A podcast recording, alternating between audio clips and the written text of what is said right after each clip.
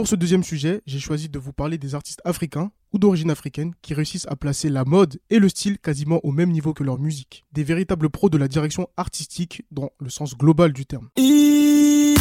Aïe Salut à tous et soyez les bienvenus dans les analyses musicales de Rudolf. Alors il est vrai que beaucoup d'artistes font attention à leur apparence, que ce soit dans leurs clips ou en concert, mais là, il s'agit de parler de chanteurs particulièrement élégants et qui ont parfois même un pied dans l'industrie du textile.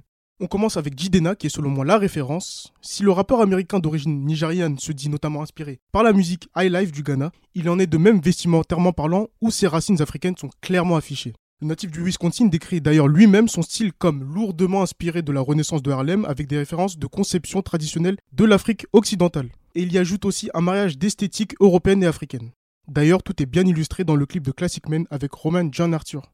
On continue avec Mafiki Zolo, le groupe sud-africain porté par Theo Kosingwe et Nolan Siza, donc ces derniers ne pas jamais inaperçus lors de leurs différentes apparitions. Et vous les connaissez peut-être grâce à Chilete avec Davido ou encore à Kona. Ce duo cherche constamment à mettre en valeur l'African style, comme on atteste le clip de Colors of Africa en featuring avec Diamond Platinum et DJ Maforiza. Il s'agit d'un véritable feu d'artifice vestimentaire. Et donc il faut savoir que de nombreux stylistes africains ont été appelés pour l'habillage et le décor du clip afin de mettre en avant les talents locaux. De plus, donc la femme du groupe, London Sinza, est directrice artistique de NN Vintage, une marque pour les femmes fortes et ambitieuses, donc inspirée de la mode allant des années 1940 à 1980.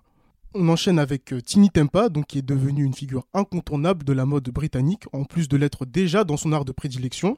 En 2007, il a créé son propre studio d'enregistrement et aussi label de mode Disturbing London.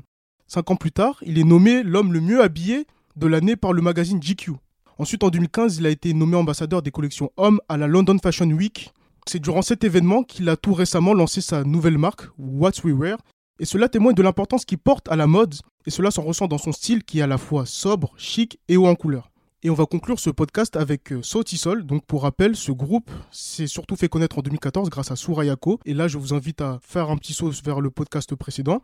Adulé dans toute l'Afrique grâce à ses chansons, le quatuor kényan l'est également en Europe grâce à son style. Sautisol a eu en effet l'honneur de voir son style exposé au musée et galerie d'art de Brighton dans le cadre de l'exposition Fashion Cities Africa, la première en Angleterre dédiée au style africain contemporain, ce qui représente un symbole très très fort. Voilà à peu près tout ce qu'il fallait savoir sur nos musiciens stylés. On se retrouve très vite pour un prochain podcast et n'oubliez pas, l'habit ne fait pas le moine, mais le moine ne fait pas l'habit non plus.